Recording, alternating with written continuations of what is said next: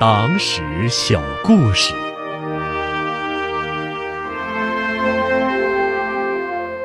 一份藏在屋檐下的入党誓词。一九五一年，中央派慰问团到南方革命根据地进行慰问，期间，一位叫贺叶朵的江西永新农民专门找到慰问团，激动的把一块折叠整齐的破旧红布递到了慰问团负责人的手上，红布中间。用毛笔写着五列竖排大字：“牺牲个人，严守秘密；阶级斗争，努力革命；服从党纪，永不叛党。”在字的上方，还有三个英文字母 “CCP”，这是中国共产党的英文缩写。两侧分别写着“中国共产党党员贺叶朵”。地点：北田村，一九三一年一月二十五号，还各画了一个五角星和镰刀斧头图案。这是一件记载着中国共产党早期入党誓词内容的实物。同年，中央宣传部将这份难得的入党誓词转交给了中国人民革命军事博物馆。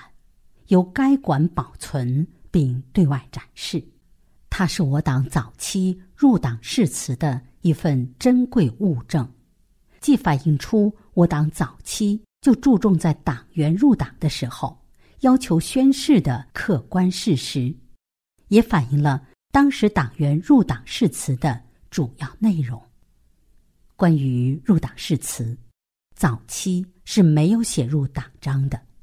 既没有明文规定，也没有统一内容。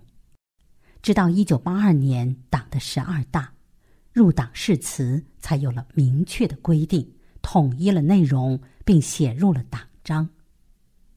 入党誓词在不同时期内容各不相同，在同一时期不同支部也有差异。入党誓词拟定较为灵活。一度甚至党员也可自拟。历经沧桑，当年贺叶朵的入党誓词，与今天我们在党章里所见到的入党誓词有很大的区别。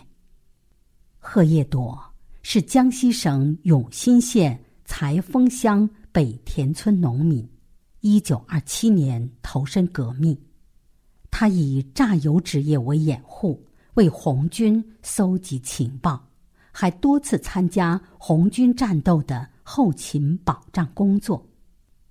一九三一年一月，中共永新县四区区委根据贺叶朵的要求和表现，同意吸收他加入中国共产党。入党那天，他找来一块红布，在自己的榨油坊内写下了。庄严的入党誓词。由于贺叶朵文化水平较低，识字不多，仅有二十四个字的入党誓词，他便写错了五个。但是这丝毫没有影响到贺叶朵宣誓时的神圣感。这份入党宣誓书依然熠熠生辉。一九三零年代初期，国民党当局。对井冈山革命根据地进行极其残酷的围剿。一九三四年，贺叶朵在一次伏击战中负了重伤。由于不能跟随红军一起长征，又深陷敌人白色恐怖之下，他失去了与党组织的联系。但是，他的革命斗志和对党的忠诚并没有丝毫减弱。他时刻谨记着入党时所立下的初心。然而，在当时，他却面临着一个极其艰难的处境：如何处理这份入党宣誓书呢？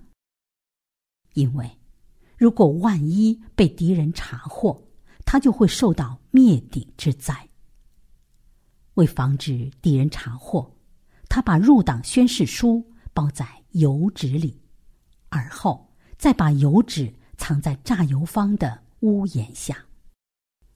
在残酷的革命斗争环境里，每当贺叶朵遇到困难或感到迷茫的时候，就拿出这份冒着生命危险掩藏的入党宣誓书诵读，从中汲取革命斗争的力量。